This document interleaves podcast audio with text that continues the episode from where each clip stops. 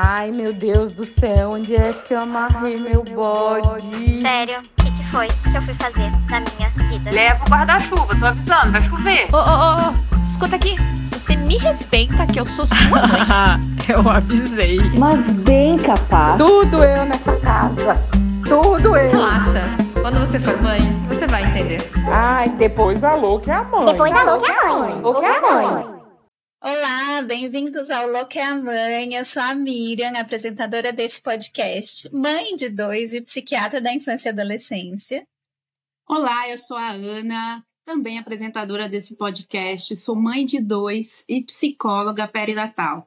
E quem vai conversar com a gente hoje é a Márcia Baldiceroto. Márcia, muito obrigada por estar aqui. É um prazer estar com você. E Ana, quem que é a Márcia? Márcia é uma gaúcha, mamãe de Flora, psicóloga, uma das maiores pesquisadoras na área de perinatalidade do Brasil. Ela também é doutora em epidemiologia pela Fiocruz, especialista em psicologia perinatal e psicometria e coordenadora do GT de Saúde Mental Perinatal da Secretaria de Saúde do Rio de Janeiro. É, a gente teve que reduzir muito o seu currículo, Márcia, porque senão íamos ficar 30 minutos aqui falando só do seu Lattes. Então, a gente sabe que tem muito mais coisa que você fez nesse período, é isso que a gente quer saber. Mas toda história tem um começo, e aí a, o que a gente quer saber agora é quando surgiu esse seu interesse pela, pela perinatalidade? Bom, primeiramente, olá todo mundo, né? Queria agradecer muito assim o convite de vocês para poder vir falar aqui, falar da minha história, do trabalho. Obrigada pela apresentação do currículo, me senti lisonjeada. Já ganhei meu dia aqui, né? Bom, como que começou? Ah, quando eu entrei na faculdade de psicologia, eu entrei no início de 2000, 2001, né? Uh, eu entrei muito com a visão da clínica psicológica, porque assim, quando a gente entra numa faculdade de psicologia, eu acredito que hoje já está um pouco diferente, mas naquela época, uh, a gente, né, a estudante de segundo grau, via muito o psicólogo como psicólogo clínico. Aquele psicólogo que ia atuar no um, no individual, no inconsciente, na subjetividade. E claro que a psicologia tem muito disso até hoje. Mas quando eu entrei na faculdade, era para ser psicóloga clínica, né? Uh, mas ao longo da graduação, né, no Rio Grande do Sul, na Universidade Federal do Rio Grande do Sul, eu pude, assim, entrar em contato, claro, assim, muito menos do que eu gostaria, com as questões mais, assim, de políticas públicas, da psicologia da saúde, né? E foi dentro da psicologia, psicologia do desenvolvimento que eu comecei a estudar né, as questões hoje que a gente denomina de perinatalidade, né, parentalidade, como é que se construía né, a parentalidade, o psiquismo do bebê. E naquela época se falava até mais do psiquismo do bebê intraútero do que propriamente até da formação do lugar da maternidade, paternidade.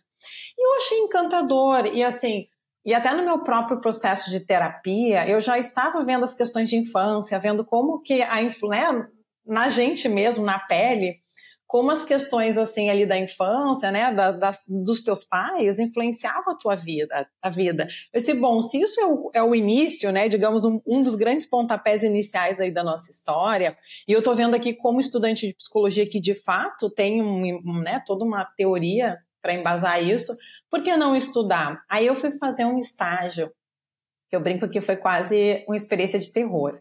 Eu fui fazer um estágio numa maternidade pública de Porto Alegre.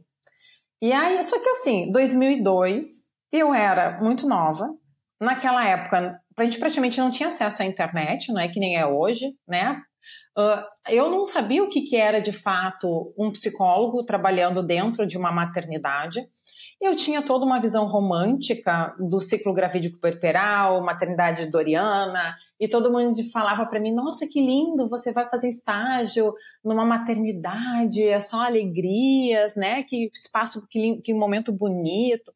Cara, no segundo dia que eu estava na maternidade como estagiária de psicologia, as, as equipes médicas me pediram para dar a notícia da morte de um bebê.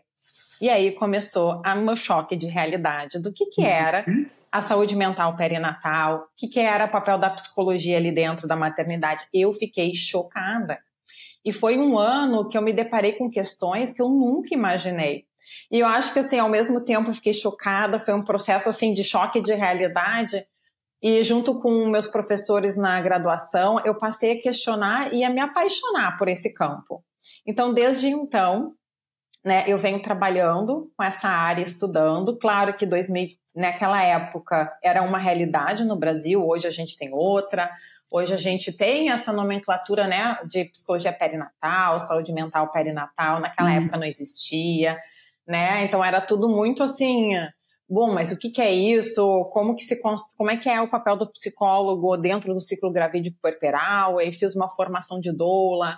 Eu disse, poxa, mas qual é o papel da doula, qual é o papel do psicólogo, né? Então, a, até assim, depois que eu me formei, isso ficou um pouco confuso para mim, mas enfim, aí desde então eu fui pesquisando, né? Estudando essa área, aí já faz quase 20 anos. Muito bom. E, e Márcia, e aí a partir desse processo, né, de busca de conhecimento, em que a gente sai da psicologia com, com esse aprendizado do individual, do consultório, isso ainda continua, né, em muitos locais.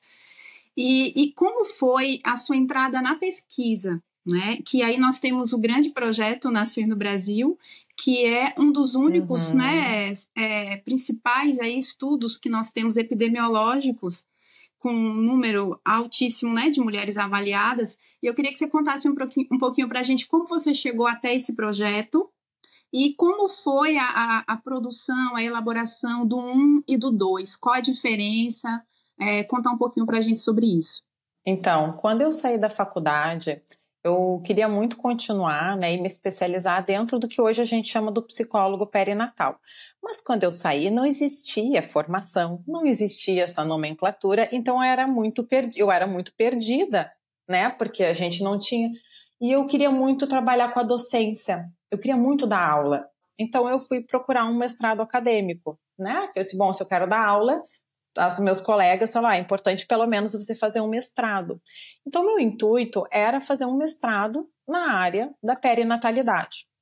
E conversando com colegas, e como eu morava, já morava no Rio de Janeiro há alguns anos, estava aqui uh, no Rio, uh, alguns colegas falaram, olha, tem um grupo de pesquisa lá na Fiocruz, e eu queria muito trabalhar, estudar na Fiocruz por toda a questão né, da reforma uh, do Sistema Único de Saúde, né, os sanitaristas, toda a história da Fiocruz, que a gente que estuda, né, o movimento de saúde pública no Brasil é um é a meca, né, a nossa igreja entre aspas, tá? E eu disse, nossa, dentro da Fiocruz, um grupo de pesquisa que trabalhava com saúde perinatal. Aí eu escrevi para uma das coordenadoras na época, que era a professora Silvana Granado. Eu disse: Olha, professora Silvana, eu sou psicóloga, eu trabalho com as questões do psiquismo ligado à perinatalidade, eu queria muito conhecer o grupo de vocês, comecei a ler alguns trabalhos. Aí ela disse: Olha, para você entrar no nosso grupo de pesquisa, você tem que fazer um mestrado aqui na, no programa de epidemiologia de saúde pública da Fiocruz. Só que naquela época eu não sabia o que era epidemiologia. Eu fui, eu brinco, eu brinco com eles que eu caí de acidente lá. Era um grupo que estava aqui no Rio de Janeiro, dentro da Fiocruz, trabalhando com pesquisas voltadas à perinatalidade, à humanização do parto. Eu disse, perfeito, vou fazer a, a, o processo seletivo para mestrado em epidêmio, na ENSP, né, na Escola Nacional de Saúde Pública. Pois bem, se eu contar para vocês como foi minha seleção, se algum professor escutar esse podcast, vai rir. E quando eu fiz a seleção, eu passei na prova, passei raspando, porque eu não sabia o que era epidemiologia. Eu até estudei um pouco para a prova, porque tinha, né, para não. E aí, na entrevista, um professor, que até depois ficou meu amigo, um pesquisador, me perguntou assim: Olha, eu vi aqui que você é psicóloga.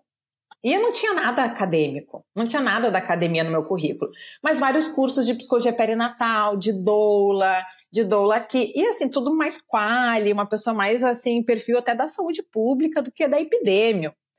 E ele, olha, mas eu quero te avisar que o programa, a gente, é um programa de epidemiologia. Eu disse, aham, claro. Uhum. E eu disse, o que, que é isso, né? Mas eu disse, claro. E aqui tem muita matemática. A gente trabalha muito com método quantitativo. Ele tava, eles estavam preocupados, porque assim, meu perfil de fato não era aquele perfil. E qual, o que, que é epidemiologia que você está falando tanto? Tá, então epidemiologia tá, é um ramo de conhecimento que visa uh, fazer. Tem toda uma metodologia, né? Tem todo um arcabouço de, de estrutura que surgiu muito nos estudos das epidemias, né, para descobrir agentes patológicos, descobrir causalidades, para poder né, entender o que estava causando aquelas epidemias de cólera, né, malária, mal de Chagas, para achar as causas né, para trabalhar na prevenção, na cura. Então a epidemiologia ela surgiu muito desse lugar das epidemias, das, das grandes epidemias. Só que ao longo de todos os estudos, né, bem resumidamente, dentro da epidemia, da epidemiologia, começou a ter também os estudos das doenças crônicas, que a gente chama com método epidemiológico.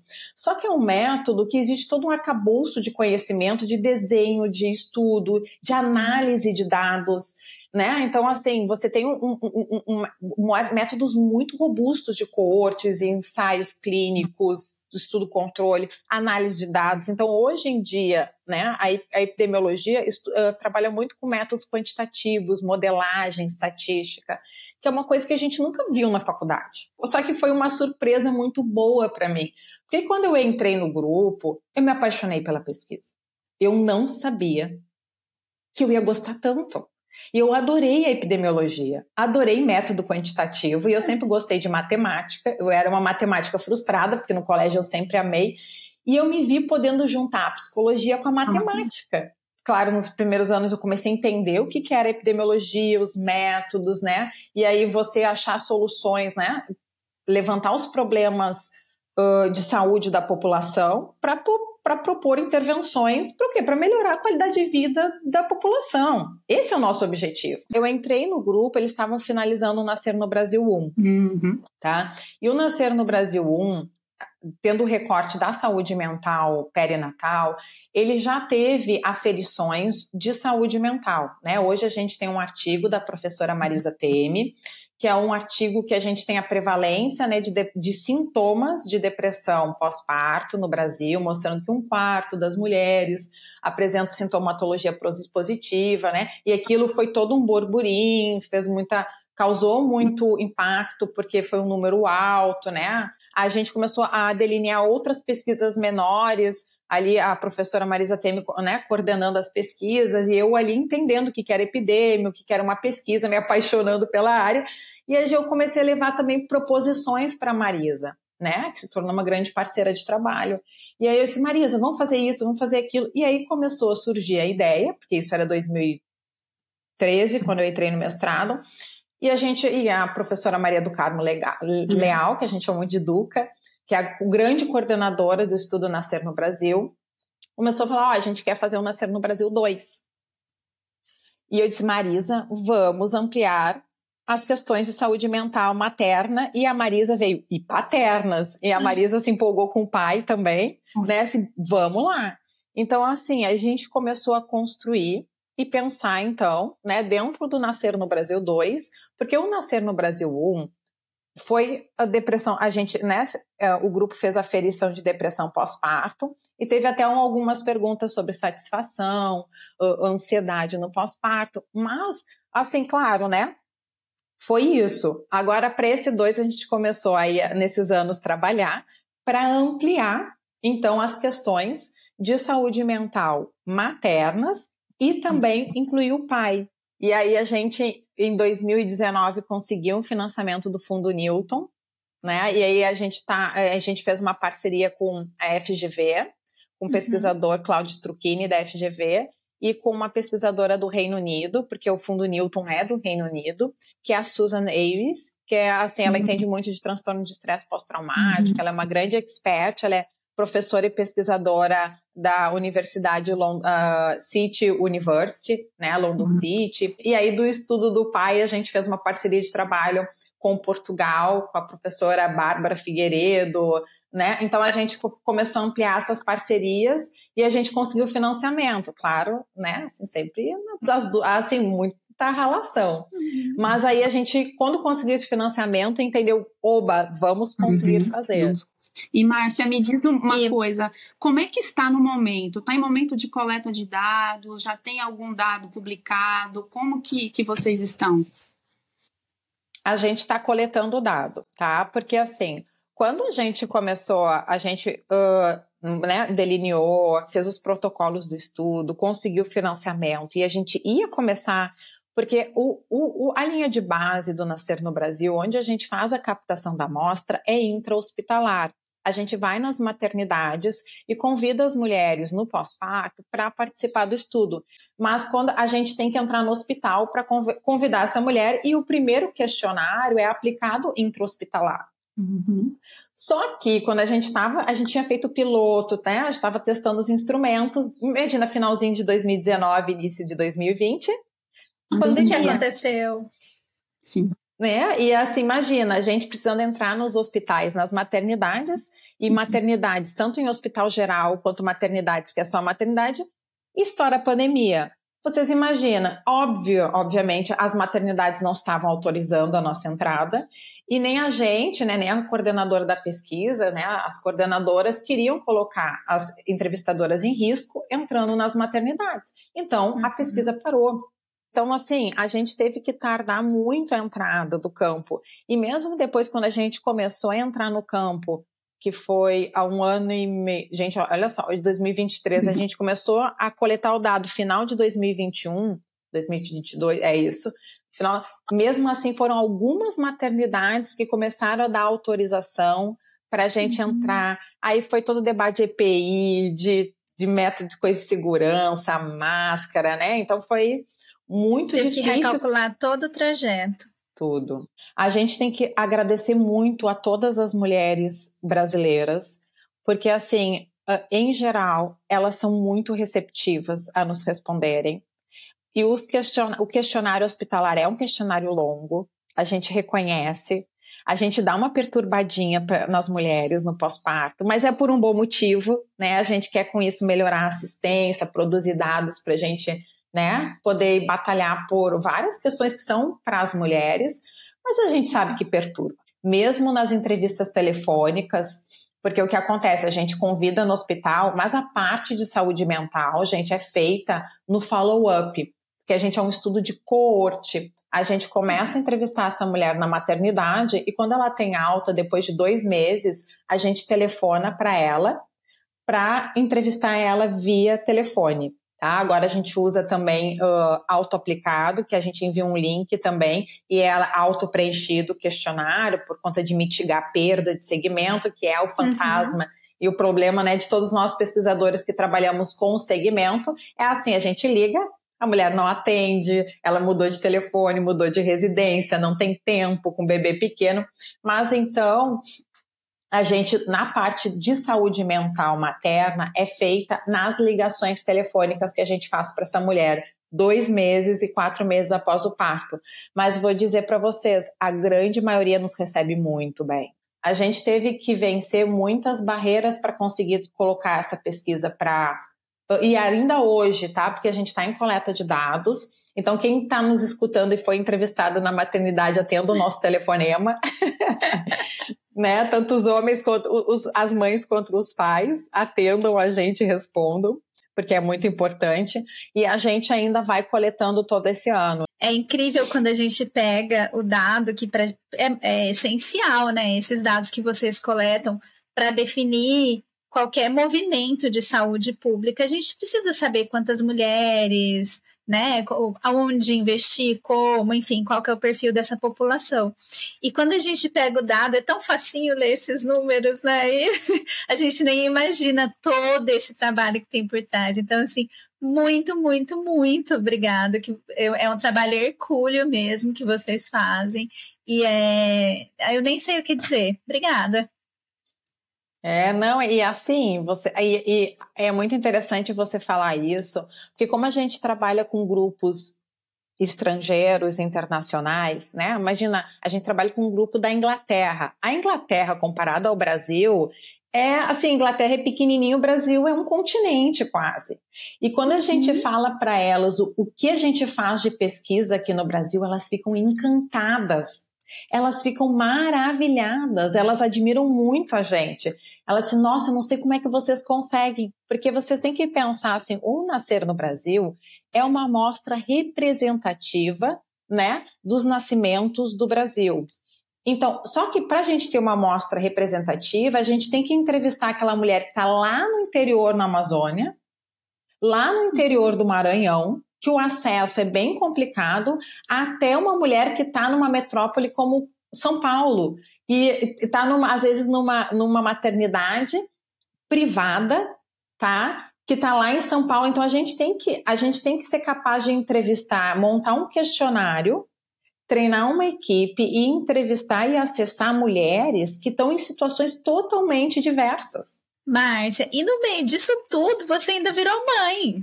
Virei mãe, gente, do mestrado para o doutorado, senti na pele o que é o que eu estudava. E né? o que, que, né? mudou depois da ah, maternidade? Ah, uma coisa que mudou é o tempo disponível para trabalhar, né? Que a gente acaba tendo menos tempo. Antes eu tinha mais flexibilidade mas assim, nada como você passar na pele o que você estuda para trazer uma compreensão mais profunda, né? Eu acho que se eu já tinha um certo também ativismo e enxergava a importância da questão da saúde mental durante o ciclo gravídico puerperal, depois que eu tive a Flora, isso ficou ainda mais forte, sabe? E assim, eu tive muito apoio, eu tive um parceiro que né, pegou junto, respaldava. Eu tive uma família, todo um suporte que ajudava. Uh, e mesmo assim foi difícil. Imagina quem não tem, quem está em situações adversas, né? Então eu fiquei vendo o quanto, o quanto a questão é séria de fato, né? E na pele a gente a gente é, é, fica ainda mais uh, empática com essa situação, né? Eu acho que se eu tinha o engajamento X, eu fiquei 10X, né? Mania da gente, estatísticos e epidemiologistas quantificar. Tem que ter número. Então, acho que assim, eu acho que eu fiquei ainda mais vestir a camiseta, sabe? E aí entrou um ativismo político também muito forte, de querer fazer, né? Também aí pautar política pública para mudar a situação, né? A gente sabe que tem muitas adversidades aí que precisam mudar. Márcia, e você é mãe de menina, né? Você acha que isso influenciou uhum. também? Porque o que você faz hoje é para ela, né? É, influencia, gente. E é todas essas questões de debate de gênero, do feminino, né, da mulher na sociedade. E quando você vê a sua filha passando por essas questões, dá uma dor, esse cara, a gente precisa mudar. Né? Me dá, uma, me dá uma esperança que eu vejo as gerações mais novas com mais discursos assim. Ah, hoje chamam de empoderamento. Eu particularmente não gosto muito dessa palavra, tá? Mas assim, acho que com um discurso questionando mais esses lugares, querendo pensar, ah, mas por que, que a mulher tem que ser assim? Por que, que a mulher tem que. Acho que a nossa geração já faz mais isso, né? E, e dizer, Márcia, que, que você assim, é um exemplo, né? Uma mulher jovem, né? É, com tanto, uma carreira tão assim longa, né, já e, e tão significativa para o cenário, fazendo total a diferença.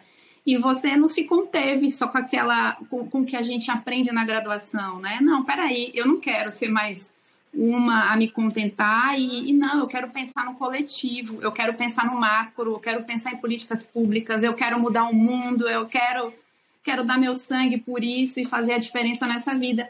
Então, é uma missão muito legal, uma missão muito bonita que você traz e que nós todas, né, todo mundo aqui, a gente admira muito. E nós usamos muito os dados de vocês, porque é o que a gente tem e pauta todas as nossas ações, pautam todas as nossas lutas. Então, a relevância do projeto, você, Marisa, Luca, todo mundo, né, trabalhando aí em prol de todas as mulheres, de todas as maternidades, de todas as pessoas, todas as pessoas que gestam né, entram nessa luta. Muito obrigada, viu, Márcia, pela sua contribuição. Nossa, a gente que agradece a parceria, o reconhecimento também, né? Mas eu acho que é isso que você falou, assim, a gente, claro que tem a questão técnica de gostar de pesquisa, de ser pesquisador, mas tanto eu quanto todo o grupo sabe? E, e você vê que o, o, grupo do Nascer no Brasil é muito ativista também. E, e elas são muito preocupadas em mudar né? A Duca, que é a nossa grande coordenadora, ela chega a ficar assim transtornada, ela fica muito, muito tocada com os problemas da saúde das mulheres no Brasil. E ela fica, Marcinha, a gente tem que fazer alguma coisa, porque essas mulheres não podem ficar abandonadas assim. E ela fica assim emocionalmente e você vê que, que, lindo que é isso, né? Uma baita pesquisadora renomada no Brasil e que se preocupa, ela se importa. E eu acho que isso que é toda a equipe do Nascer no Brasil se importa muito. E vocês já enfrentaram algum tipo de dificuldade, exatamente porque vocês vão pegar dados que são muito sensíveis com as equipes dos hospitais? Já. Porque, por exemplo, se as mulheres falarem ali, né, de uma prática ruim, isso. vocês tam, indiretamente vocês estão avaliando eles, né? Não vai aparecer o nome lá, maternidade X, mas a gente sabe, mostra. E aí, como que é? No primeiro Nascer no Brasil, eu não estava na equipe, tá? Eu, como eu falei para vocês, eu entrei no finalzinho da pesquisa, até meu mestrado foi com os dados do Nascer no Brasil 1, mas eu não participei do processo. Mas o que elas relatam que foi muito mais fácil a autorização das maternidades para fazer a pesquisa do que nessa rodada do Nascer no Brasil 2. Nessa rodada no Nascer no Brasil 2, muitas maternidades negaram o estudo por esse medo, tá? Uhum. Ah, vocês vão ver aqui, vocês vão, vocês vão escutar uhum. e ver coisas no meu, no meu hospital que eu não sei se vocês querem. É, às vezes nem é que o hospital esteja aquilo, mas é um medo, o fantasma. Até porque cresceu muito a judicialização da saúde no Brasil uhum. e no uhum. mundo. Então, assim, ah, uma, uma gestora falou pra gente: ah, vai que você, uma mulher responde para vocês que teve um transtorno de estresse pós-traumático, porque ela foi mal atendida no meu hospital, e ela entenda que isso foi, né, tem esse dado, e depois ela me processe. Então, assim, isso teve, tá? A gente teve que repor muito hospital que não quis que a gente entrasse por N razões, mas também por essas questões sensíveis. O Nascer no Brasil uh, está fazendo toda uma aferição de maus tratos, né? Que alguns chamam de violência obstétrica, tem toda uma uhum. polêmica com essa terminologia, mas a gente tem uma pessoa no nosso grupo, uma equipe que trabalha especificamente com isso, que é a Tatiana, que é uma pesquisadora da UERJ, tá? E aí, então, como tinha esse tema também, as, as maternidades, algumas ficaram ressabiadas. E aí, o que, que a equipe teve que fazer? A equipe teve que conversar com os gestores, explicar, falar que é anônimo, né? Toda a pesquisa é anônima, não tem representatividade por instituição, então a gente não tem como falar daquele hospital, porque a representatividade ela é macro-região.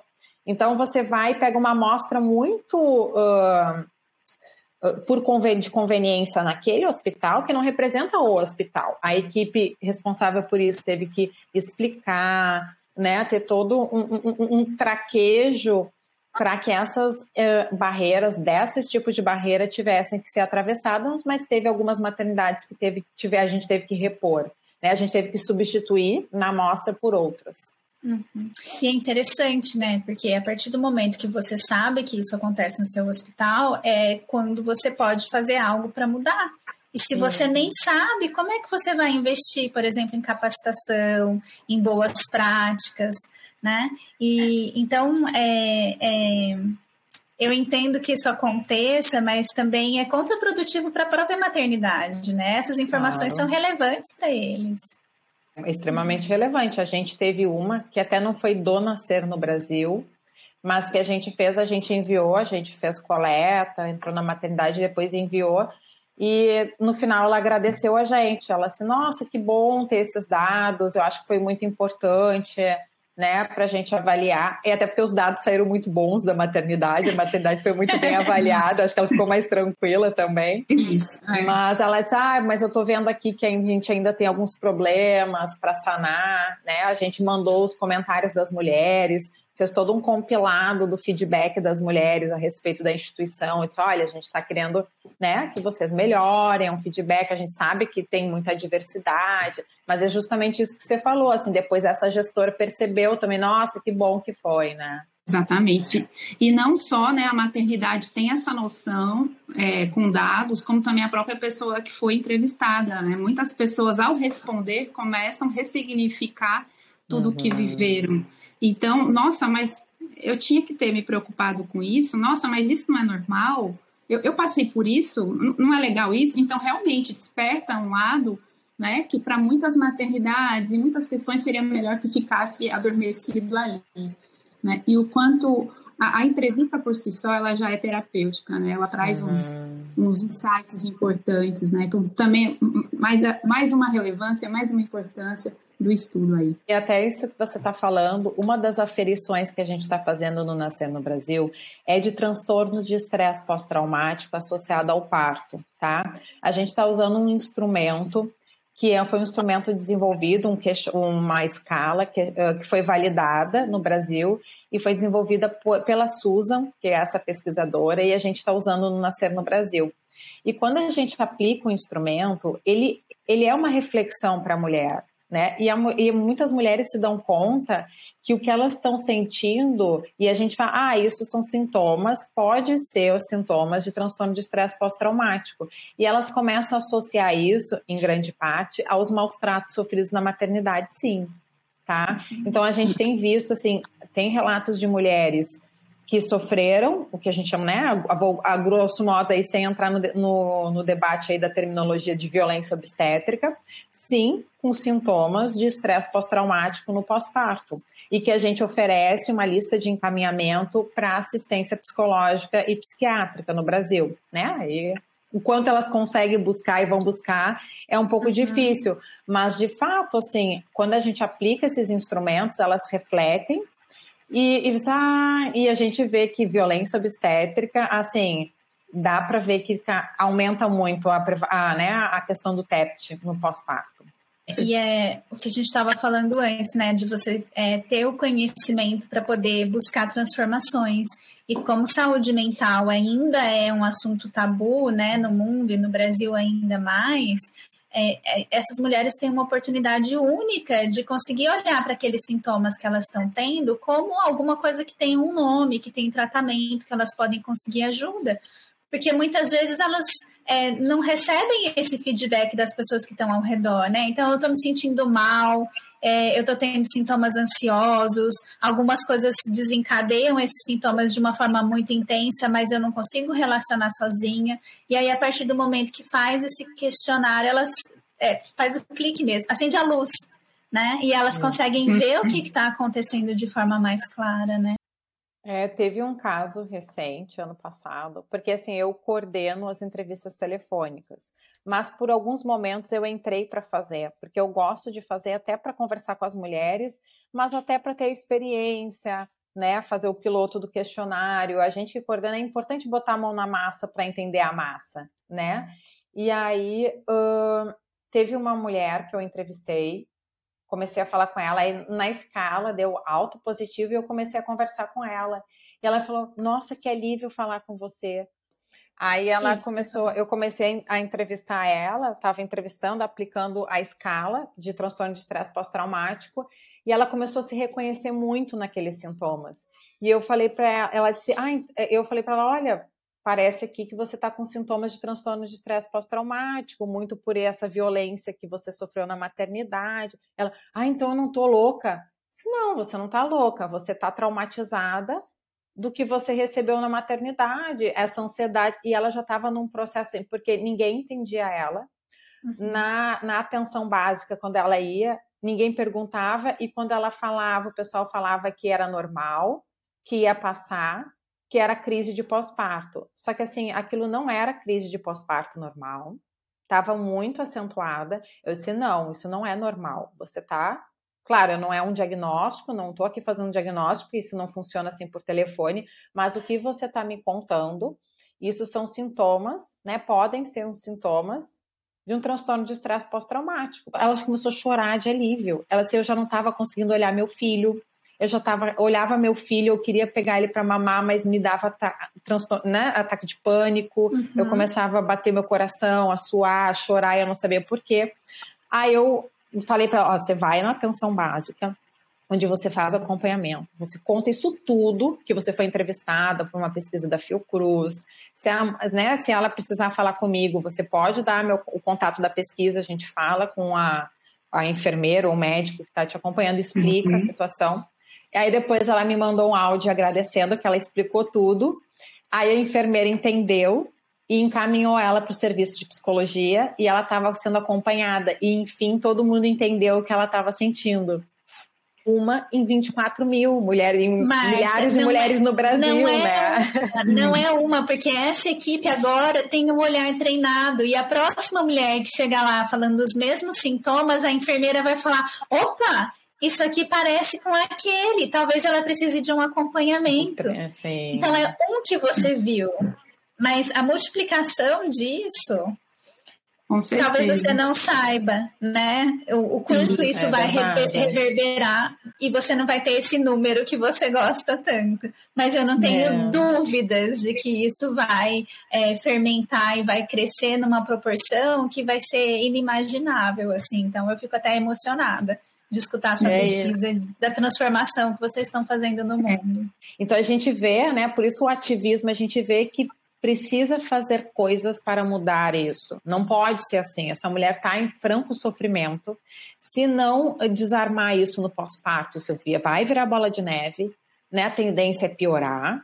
Aí ela entra numa rejeição. Não estou dizendo que todas, tá? Não é estigmatizar e ser determinista. Uhum. Mas a gente uhum. sabe por dados de pesquisa que esses problemas mal resolvidos do pós-parto, de problemas de saúde mental materna, refletem no bebê, no desenvolvimento infantil, e a gente poderia estar ali aproveitando um bom momento para fazer prevenção, intervenção, ajudando né, a maternar essa mulher, a cuidar dessa mulher, para cuidar também do seu filho. E a gente está perdendo essa oportunidade no Brasil né? Então. Mas a gente está começando a fazer isso de um jeito muito é, pequenininho, né? Estamos come começando a caminhada no maio, mas um dos nossos objetivos é esse, né? É trazer esse assunto à tona para que as pessoas busquem capacitação para que as pessoas saibam Isso. reconhecer, para que as pessoas saibam da pesquisa Nascer Brasil e vão lá ler e entender que é um quarto das mulheres que têm sintomas de depressão pós-parto e que isso precisa ser falado nas unidades básicas de saúde, nos consultórios de ginecologia, dos pediatras que vão uhum. também atender essas mães, né? Então, assim, esse também, esse é um objetivo do Maio, né? De levar Sim. esse conhecimento. E Miriam, é, o que é importante a gente trazer também é que o Nascer no Brasil ele está sendo um pontapé inicial muito importante, porque sem isso a gente não embasa a luta por políticas públicas. Né? Se a gente não escancara essa prevalência, essa taxa, a gente não justifica. Né? Então, é, é, é relevante porque, sim, é, nós temos esse levantamento, é um levantamento por telefone que a gente sabe que tem um viés, muitas não devem contar a verdade, né? por, uhum. por mil questões, enfim. É, então, a gente tem um, uma prevalência muito maior. Né? E, e, e, a importância de a gente usar isso, sim, para justificar um treinamento de é, unidades básicas de saúde, a inserção do psicólogo, né, como um profissional no programa de saúde da família, é uma das nossas lutas. Né? Márcia, eu estava falando com a Ana que nós poderíamos ficar aqui é, um tempo assim infinito. Infelizmente, a gente precisa reduzir a nossa conversa. É, acho que essa foi só uma conversa inicial, nós vamos conversar mais vezes. E nós temos quadros nesse podcast, então eu queria chamar os quadros agora. E o primeiro quadro uhum. é o Eu Nunca, que é você nos contar um episódio que você, na sua maternidade, que você falou, eu nunca vou fazer isso. Eu nunca. Eu nunca. Eu nunca. Antes de ser mãe, tem uma coisa que foi muito engraçada. Quando eu ia em restaurante ou lugar público e eu via as crianças no celular, eu achava um absurdo. Vocês já estão rindo porque qualquer mãe e pai vai ser. Vai porque é ser. é. Eu te senti absurdo deixar a criança no celular, no restaurante, o pai e a mãe ali conversando, né? E a criança ali compenetrada no celular depois que eu fui mãe. que a minha filha já era um pouquinho bebê ainda, assim, já mais já um pouquinho maior, que conseguia ficar no celular. Eu entendi a importância da galinha pintadinha, sem fazer propaganda. Mas assim, eu dizia assim, gente, eu amo a galinha pintadinha, porque a galinha pintadinha me dá umas folgas e umas possibilidades de tomar um banho, de almoçar com uma amiga sem ter uma criança, né, aos berros. Nunca mais julguei. Assim, então, esse foi uma língua que eu paguei, tá? Fora várias, mas que até hoje eu rio sozinha. A gente estava falando que ia falar o mesmo antes de você entrar. A gente falou, vou falar do celular na mesa. Porque é isso, né? E ninguém sabe o que aquela mãe passou no dia. Uhum. Né? Às vezes é, é- é um- são cinco minutos que a mãe vai conseguir de fato sentar em 24 horas. E, e a gente costuma dizer, né? Atrás de uma criança com celular tem uma, pode ter uma mãe sobrecarregada, então não julgue. né? Em geral tem, né? Porque Em assim, geral é- tem. porque a gente está muito solitária nas maternidades, né? Cada vez mais a responsabilidade da criação de uma criança é só do pai e da mãe, né? A gente está perdendo muito esse coletivo da criação. E assim, e para criar uma criança, você precisa de uma comunidade de mais gente, e a gente não tem, né? Então, assim, é, isso eu paguei a língua. Pagamos todas. Pagamos. Eu- eu- esse foi unânime aqui hoje. Eu nem vou, ah, Ana, eu nem vou perguntar o seu, porque, né? Não, Enfim, é. é isso. Já aconteceu de eu colocar um, um- celular para cada um, que aqui são três, né? E eu rezar para que ninguém veja. Tomara que não passe ninguém e veja essa cena, porque eu estou morrendo de vergonha. E, e depois eu falei, por que que a gente sente tanta vergonha de, poxa, eu tô precisando agora, né? E a que ponto chegamos, né? Esse olho, né, que ia te ver, ia julgar, seria um olho que viria te oferecer ajuda se você precisasse, é. né? Que, que chegaria para você e falar: Eu vou lá brincar com a sua criança 20 minutos para você poder fazer essa refeição sossegada. Então, acho que a gente precisa pesar um pouco o valor do julgamento na nossa vida e o valor dessa ajuda que a gente não recebe, né? Enfim. Uhum. E, E aí... o olho geralmente é de outra mulher, né, Miriam? Ah, isso dói tanto, né? É, exato. Vamos lá. E é muito cruel, né? E aí tem um outro quadro que eu dei uma adaptada aqui, porque como eu fiz pesquisa, a Ana também, e você é essa baita pesquisadora, mas É, baita tem. pesquisador. o- os perrengues da maternidade. Mas aí eu queria saber dos perrengues da maternidade na pesquisa. Perrengues maternos. Eu teve uma reunião aqui na Fiocruz, um pouquinho antes da pandemia, a gente estava bem, né? Vida normal, pré-pandemia, presencial. Eu tinha uma reunião muito importante. Vinha muito pesquisador de fora, num fórum. Aí eu ia, né, ia coordenar uma parte, mas assim, uma coisa assim muito importante. Eu precisava estar muito cedo na Fiocruz. Só que a Flora tava em- tá- já estava adaptada na creche, mas ela fazia muita manha para ir para creche. Normal, né? A criança quer ficar em casa, ficar com os pais. A gente fala de, mas é normal também, por um lado. Só que naquele, assim, ela andava numa época e disse, filha, olha só, amanhã a mamãe precisa estar cedo, então eu vou te levar cedo. Comecei a fazer todo um trabalho com ela, só que não tá. Gente, de manhã, a outra coisa que eu paguei a língua com perrengue, né? Eu disse: olha só, filha, se você for direitinho pra creche e a gente não atrasar hoje, a mamãe te dá um chocolate. Ô, Jesus! Era um tubinho de chocolate que ela adorava, que ela já tinha sido estreada pelas avós. Eu disse: olha só, a mamãe te dá um de manhã cedo, mas você tem que botar um uniforme, tomar o seu café da manhã e a gente papum pra creche. Tá bom. Ela, tá bom, mamãe, ela já tinha uns dois e meio, né? Já tava numa época que.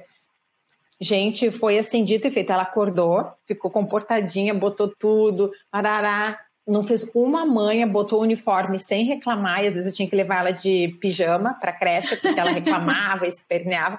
Aí eu cheguei lá, ela, mamãe, meu chocolate. Aí durante o caminho eu dei o chocolatinho pra ela. Ela chegou, tchau, mamãe, tchau. Eu disse, que danada!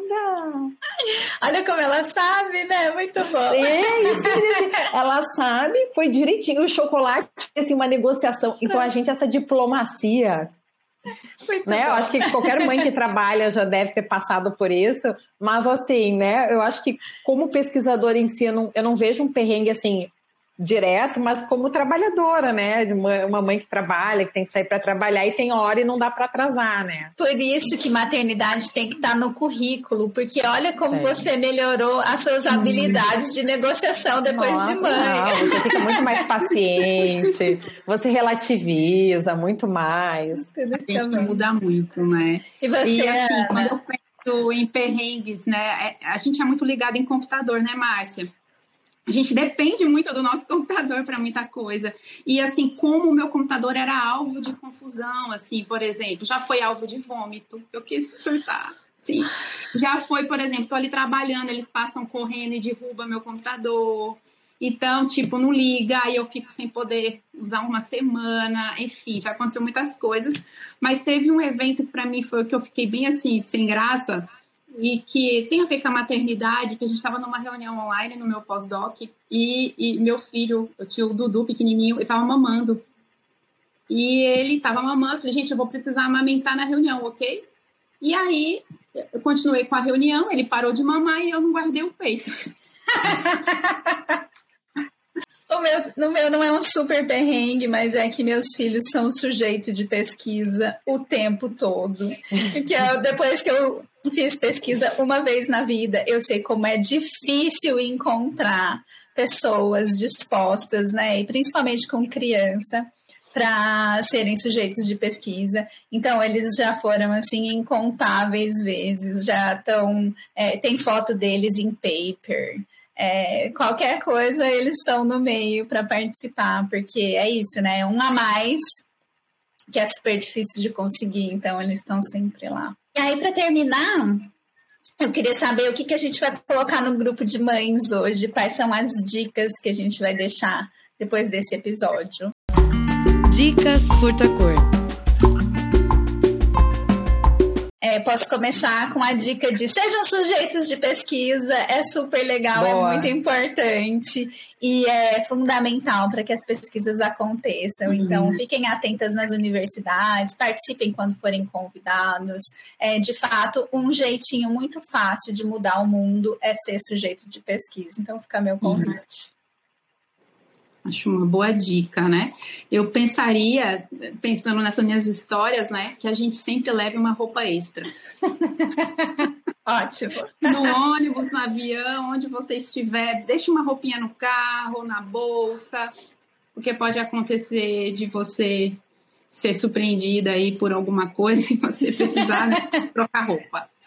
É, eu acho que assim, dica, né? Assim, voltada para a saúde mental do, no período gravídico puerperal. Uma coisa que a gente vê, tanto pessoalmente como em pesquisa, é a questão do apoio social e rede, tá? Eu diria assim que quem está grávida, quem vai engravidar, quem está no pós-parto, uh, invista na rede de contato, rede de apoio, tá? Em quem, com quem você pode contar, tanto na gestação quanto no pós-parto. Então, a gente, como sociedade, tem que cuidar desses casais, dessas pessoas, e quem está vivendo isso, assim, cuidar dessa rede, sabe? Fazer o um mapeamento da sua rede, para ver com a, a, quem pode sustentar e ajudar a cuidar, né? Muito bom. Ai, gente, é isso. Temos um episódio. Muito obrigada, Márcia. Obrigada por todo o seu trabalho, pela sua pesquisa, por essa dedicação incrível.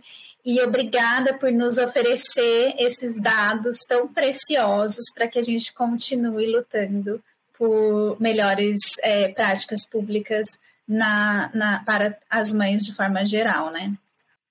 Eu queria agradecer vocês também e o trabalho que vocês fazem, que é muito importante. Quando sair os resultados a gente tiver, a gente divulga aqui com vocês, a gente mastiga e traz né, para o público em geral o dado científico e vocês têm um papel fundamental, então também queria parabenizar muito vocês pelo trabalho e podem contar com a gente que a gente volta quando, quantas vezes precisar. Muito obrigada.